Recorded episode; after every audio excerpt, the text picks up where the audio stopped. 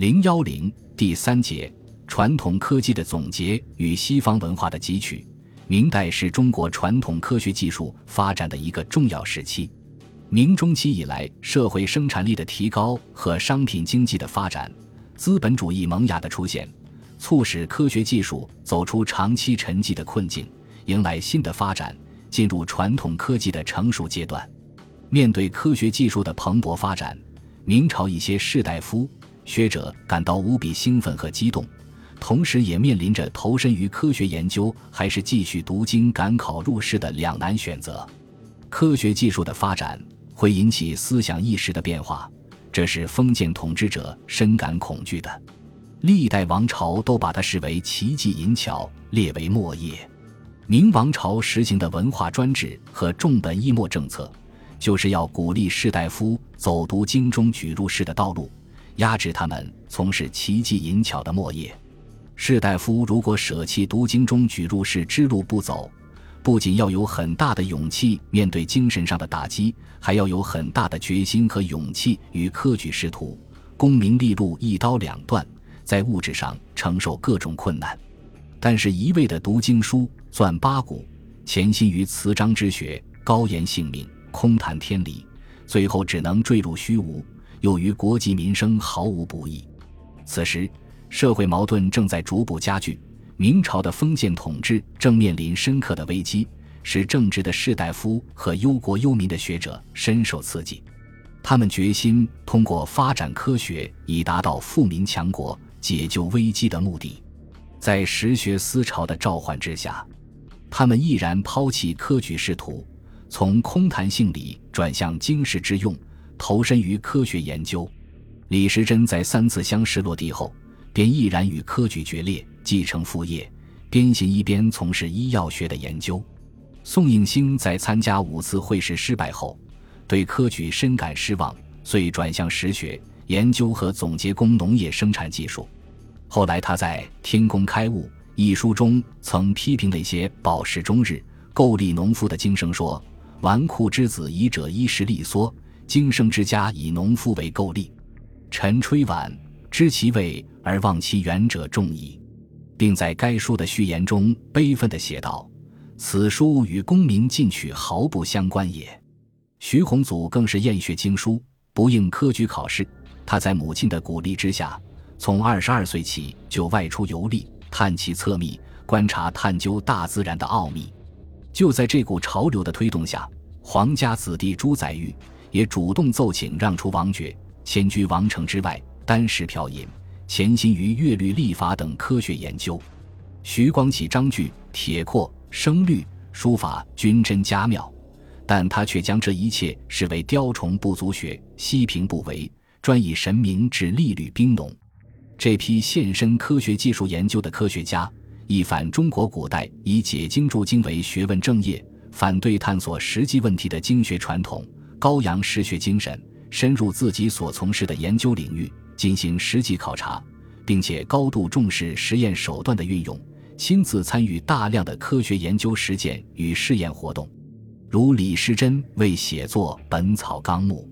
遍阅前人的各种本草，发现其中记载奇异迭出，彼此敌伍，令人莫视所从。于是便决定走出家门，采访四方，进行实地考察。他不仅踏遍齐州家乡的山山水水，而且还到过江西、南直隶、河南、河北等地去采集标本、模绘图像，并亲自进行药物性能的实验。徐宏祖为研究地理学，年三十出游，携一仆北遍历东南家山水，自吴越知闽之处，北历齐、鲁、冀、松、洛，登华山而归，旋赴游闽之越。又由中南背走峨眉，访衡山，又南过大渡河，至李雅寻金沙江，从澜沧北寻盘江，复出石门关数千里，雄心溯海而还。每到一处，他都细心寻访观察，探索当地的山川、河流、地貌、地质、气候、动植物生态及其分布情况，并做了详细的记录。宋应星也强调穷究试验，他在《天工开物》。高叶中技术胡麻子、蓖麻子、张树子、来福子、云台子、子桐子仁、旧子、冬青子、黄豆、松菜子、棉花子、苋菜子、亚麻仁、大麻仁的出油率之后，特地说明此其大端，其他为穷究试验。与夫一方以是而他方未知者，尚有待云。朱载堉也极其重视实验手段的运用，在天文历法方面，他强调凡历法之疏密，当以天为验，是乃历之本也，并指出夫测中轨以定冬至，验中星以求日产，此二者盖智力之本也。在这二者之中，他又强调观测鬼影，确定冬至时刻的重要性。推律后气，立表测景，盖智力之本也。为了解决悬宫转调问题，他不仅亲自动手制造多种乐器，反复进行试验：雷属造尺，依尺造律；吹之试验，吹声定琴，用琴定声；弹之试验，并制造长短、围径不同的三十六根律管，进行一系列测验，从而创建了新法密律集十二平均律。徐光启也十分推重测验之法。认为历法的制定需用表、用仪、用轨，昼测日，夜测星，以求端于日星，这样才能求于天行。他为研究农业科学技术，还亲身参加多种农业生产实践，如通过在天津屯种水稻，证明北京附近具有发展水稻作物的潜力；通过在上海试种高产备荒作物甘薯，证实长江三角洲地区也可推广甘薯的种植。实验手段的大量采用，加上基于实验而产生的西方近代自然科学的传入，使明代的科学家对其在科学发展中的重大意义有了深刻的认识。唯物主义的哲学家和科学家方以智在《通雅物理小时》中对此即做了阐述，认为自然科学是一种质测之学，只有运用质测手段，对大而圆会、小而草木中如进行核实性的观察研究。才能揭示潜藏在其中的因果关系与变化的客观法则。明后期的科学家还注意吸收西方文化的积极成果，他们将传教士带来的西方近代自然科学技术与中国传统的科学技术进行比较之后，注意到他们的一些长处，如宋应星即注意到西方的冶炼技术的先进性，说：“凡焊铁之法，西洋诸国别有其要。”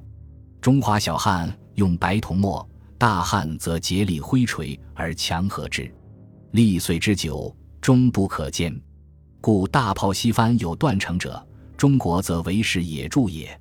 徐光启更注意到西方科学的方法论意义，指出西方的科学使用因记名推其未明的方法及亚里士多德的从已知的大前提出发演绎证明出一定结论的演绎法。故彼是立论宗旨为上理之所据，能达到无疑之真理，使人读后了无异于可疑。而中国传统的科学如数学，却缺乏理论基础，不能推明其所以然之故。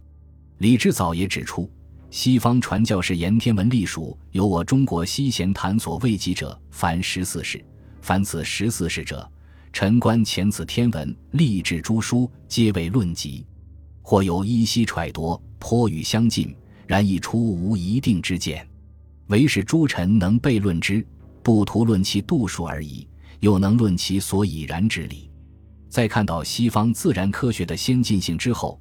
他们主张以开放性的心态，虚心向人家学习，取他人之长来补自己之短，认为西法不妨与兼收，诸家务取而参合，从而做到会通归一，并取兼收及一己之物。以激发本来之真性，进而取得终实相生的创造性成果。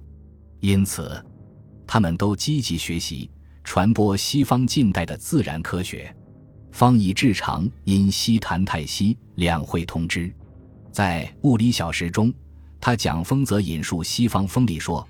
讲水引述爱如略的水力说，讲交通又引用利玛窦的船舶制造说。李之藻与利玛窦编译《同文算指》，其前编取自克拉维斯的《实用算术概论》，通编则收入成大卫《算法统宗》中的一些难题和徐光启的《勾股义》等，以体现其会通一二、融合中西的意图。李之藻还从利玛窦译出《环容教义》，并与传教士傅范济合一亚里士多德的逻辑学著作《明理探》。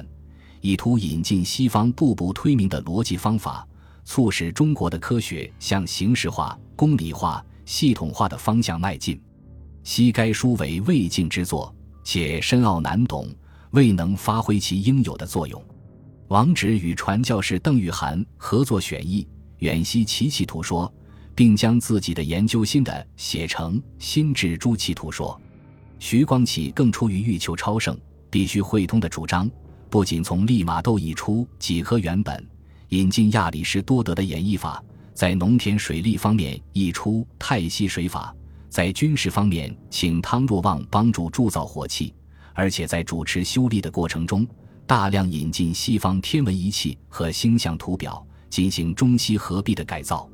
并引进丹麦天文学家地谷宇宙体系和西方天文学的地球经纬度概念与测定方法、视差和蒙气差计算与改正方法、世界通用的三百六十度制、二十四小时九十六刻制和六十进位制、日月五星远近距离以及历法测算中的数学理论等，最后修成一部容西人之精算。入大统之行模的崇祯历书，推进了中国天文历法之发展。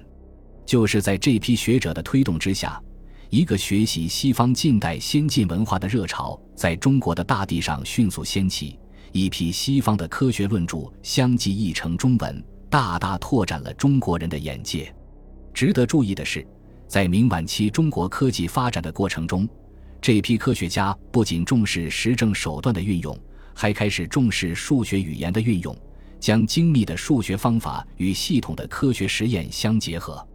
朱载堉在独立进行乐律和天文历法研究中，逐步认识到数学在科学研究中的重大作用，指出：“凡天地造化，莫能逃其数。数者，自然之用也，其用无穷而无所不通。”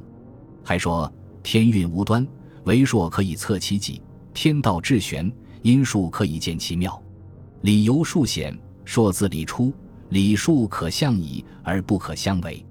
认为理即科学原理，法则可以用数表示，